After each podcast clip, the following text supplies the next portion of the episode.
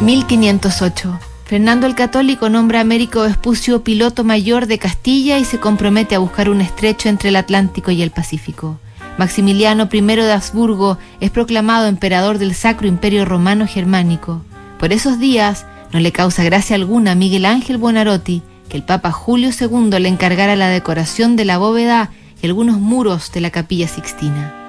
Miguel Ángel se considera escultor y creía que la propuesta del pontífice era idea de sus rivales que lo querían ver arruinado. Al final accedió a modificar el cielo raso pintado de azul y estrellas doradas. Trabajaba montado en un andamio dándoles portazo en las narices a los ayudantes que enviaba su santidad. Consiguió permiso para pintar los pasajes bíblicos, pero cada visita del Papa, que temía morir antes de que su obra estuviera terminada, se convertía en un tormento.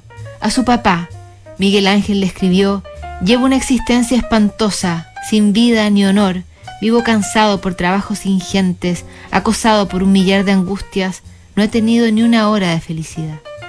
En esa misma época le escribe a su amigo Giovanni de la Toscana una carta en verso sobre sus padecimientos. Se me ha hecho ya buche en la fatiga, como a los gatos hace el agua en Lombardía, o en cualquier otra región en que esto ocurra, que a fuerza el vientre se junta a la barbilla. Siento la barba al cielo y en el dorso, la memoria y tengo el pecho en una arpía, y el pincel sobre el rostro goteando, me lo va convirtiendo en pavimento rico. Los riñones me han entrado hasta la panza, y hago del culo en contrapeso grupa, y en vano sin los ojos pasos muevo. Por delante se me estira la corteza y por plegarse atrás ahí se me arruga, extendiéndome como un arco de Siria.